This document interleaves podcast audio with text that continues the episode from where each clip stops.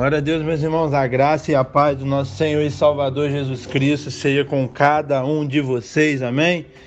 Glória a Deus. É, espero que vocês estejam bem e vamos para mais uma exposição do, do livro de Atos. Hoje a gente vai expor o capítulo 22, o capítulo rico, que tem 30 versículos para nos abençoar. Pouco versículo, vai ser bem rápido, mas vai te abençoar, eu creio. Amém? Glória a Deus. Abra sua Bíblia, acompanhe comigo essa exposição. Glória a Deus. Como a gente viu no capítulo 21, é, se você não viu e está ouvindo esse áudio, vê o capítulo, vê o áudio do capítulo 21 para você entender melhor. Então, no capítulo 21, Paulo foi preso. As pessoas queriam matar, estava alvoroçado, alvoroçado com Paulo. E ele pediu para o centurião que tinha prendido ali Paulo, ou melhor, centurião tinha livrado Paulo, né? porque a multidão ia matar ele. E pediu para o centurião para falar, para se defender com esses irmãos que com esses irmãos, né, porque eram os judeus que queriam matar ele, Paulo também era judeu, judeu, então para se defender perante ele. Então foi concedida. E aqui a partir do verso 1 do capítulo 22 vai começar essa defesa. Então, primeira coisa que Paulo fala, Paulo fala com amor, com empatia. Paulo fala, irmãos e pais. Chama eles de irmãos, de pais, os mais velhos, irmãos, os mais novos. Então, Paulo, nenhum momento é altivo, nenhum momento é soberbo, e sim é amoroso. Mesmo as pessoas querendo matar ele por algo injusto, que Paulo não fez nada do que ele estava é, acusando Paulo, ele foi longânimo, amoroso e quis explicar. É esse amor que eu e você nós temos que ter, meu irmão. E infelizmente a gente não está entendendo isso. Não é sobre o que o outro fez com você. Não é sobre o, o que o outro te acusou, meu irmão. É sobre o que você tem dentro do seu coração, que é Jesus Cristo, que é a luz que resplandece, quer ser sal dessa terra, quer ser um agente de transformação por onde você passar. É sobre isso, não é sobre o que as pessoas estão falando. Se é mentira, não tem problema. Se quer te matar, não tem problema. A gente vai amar mesmo assim. A marca do cristianismo é o amor. E se a gente perder isso, acabou, meu irmão. Você não pode deixar o diabo os falsos profetas entrar com isso na sua mente. Se a gente desistir de amar os outros, não podemos. Essa é a marca do cristianismo: o amor, a empatia, a graça. Então, só no, no primeiro versículo já dá para sair uma pregação. E aqui, a partir disso, Paulo fala: Irmãos e pais, ouvi agora a minha defesa perante vós. E aí Paulo vai falar até do verso 2 aqui até o verso 16 sobre como que foi a conversão dele. Eu não vou me deter em detalhes, porque ele vai relatar exatamente o que Lucas relatou lá em Atos 9, quando Paulo se converteu. Então você que não assistiu, vai lá, procura aí exposição de Atos 9 e ouve que lá tem mais detalhe aqui, vamos passar rapidamente. Mas o que dá para destacar aqui com é, Paulo é, explicando é, a história da conversão é que Paulo era um judeu raiz, você sabia, você já sabia disso. Ele era ortodoxo, ele cumpria todos os ritos, ele guardava tudo que tinha que guardar. E ele falou: ó, nasci em Tarso, é, fui instruído ao pés de Gamaliel, dos maiores é, mestres da época. Segui com exatidão a lei dos meus antepassados, zeloso. Então, eu persegui esse tal caminho que hoje eu tô nele até a morte, colocando pessoas no cárcere. Todo um sacerdote sabe disso. Então eu era ortodoxo, eu era fiel. É, fui para Damasco para pegar eles, para levar para Jerusalém para matar.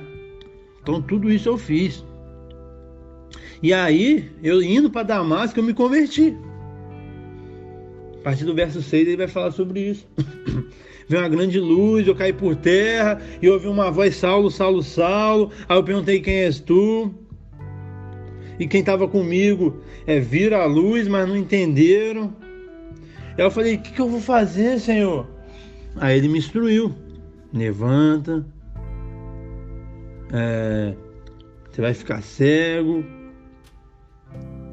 vai para Damasco. E ali um homem, Ananias, homem de Deus, é, vai te abençoar. Então Ananias ora pelo Paulo, batiza Paulo, é, informa Paulo sobre a vocação. É, então dá todas as instruções aqui primordial para Paulo. Então essa foi a conversão de Paulo. Eu falei até o verso 16, desculpa, até o verso 21, que é esse relato de Paulo. Aí Paulo, a partir do verso 17 até o 21, Paulo vai lutar ali com Deus para aceitar esse ministério entre os gentios. Ele argumenta com Deus, porque era inconcebível, né, meu irmão, um, para o judeu, um, um gentio, outra pessoa que não seja judia, ser salva. Então não pode, mas Deus estava separando é, Paulo para esse ministério. Então ele, ele, ele explicando para os judeus na sua defesa, meu irmão, eu era judeu igual vocês ou pior, e eu estava indo matar os cristãos, os cristãos e eu tive um encontro com Jesus e me converti. E mesmo depois de convertido, eu não queria aceitar esse negócio de salvar gentil, não mas era maior do que eu, era o meu ministério. Então, chamado de Paulo, a conversão de Paulo é maravilhosa, né, mesmo? É, dependendo do que você é hoje, não importa. Paulo era um assassino, pessoa mais horrível do mundo. Talvez você é assassino, talvez você era um ladrão, talvez você era um, uma pessoa que, que, que, se prostituía, independente do seu, do seu passado, meu irmão. A partir de, do momento que você está em crise, você é uma nova criatura. E Paulo é um exemplo disso. Era uma das piores pessoas, se tornou uma das melhores pessoas. Amém?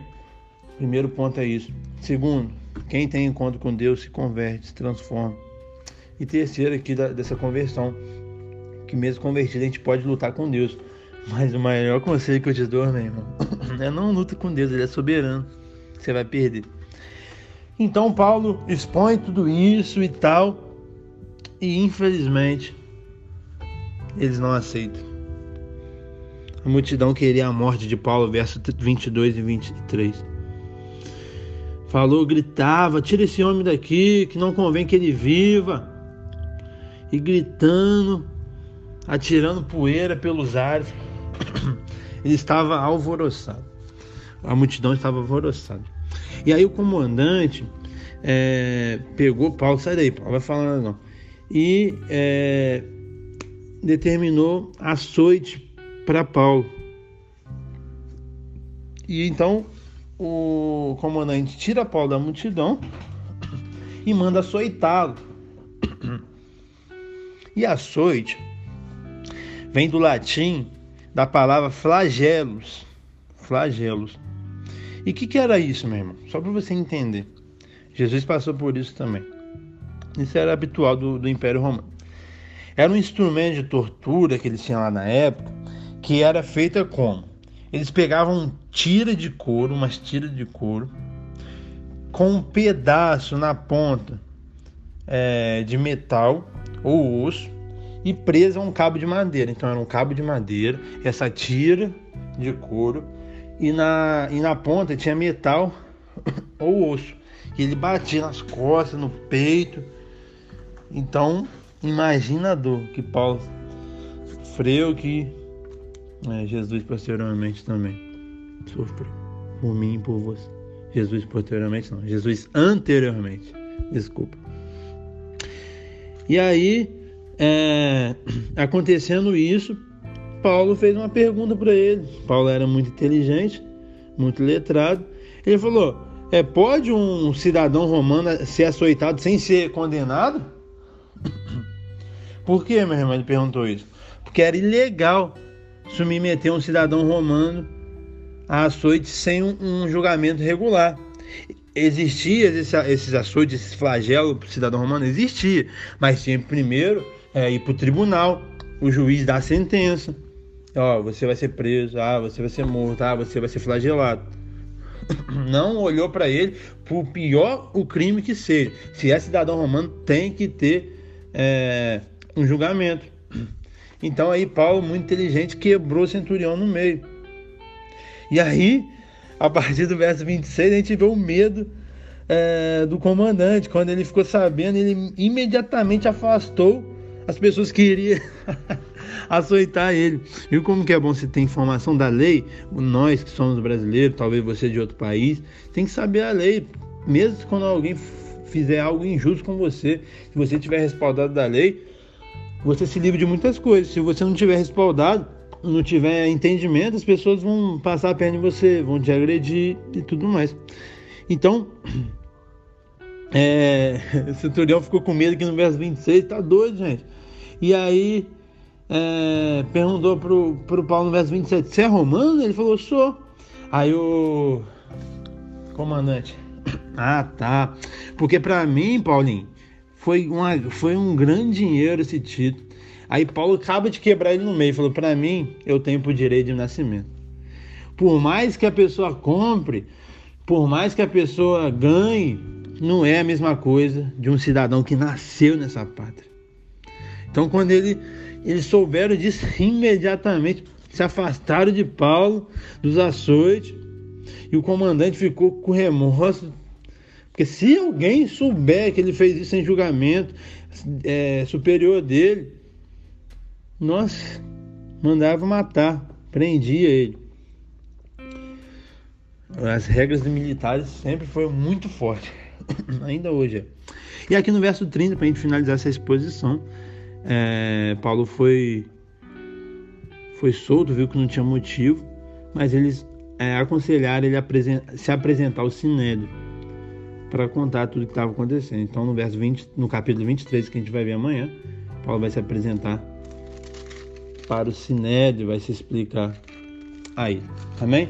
Então, você possa ter é, absorvido no verso 1 já que Paulo chama irmãos de paz, então Paulo mesmo sendo injustiçado foi respeitoso e amoroso como a gente tem que ser. Paulo relata a sua conversão, tudo que aconteceu, então se Paulo se converteu, meu irmão, quem é a gente para não se converter? Mesmo assim, ele explicando, os judeus não aceitaram, infelizmente, os romanos queriam açoitar ele, mas é, baseado pela lei romana, pela legislação, Paulo se livrou e posteriormente foi solto. Amém? Que essa exposição possa te abençoar e que você possa compartilhar ela no nome de Jesus. Tchau, tchau.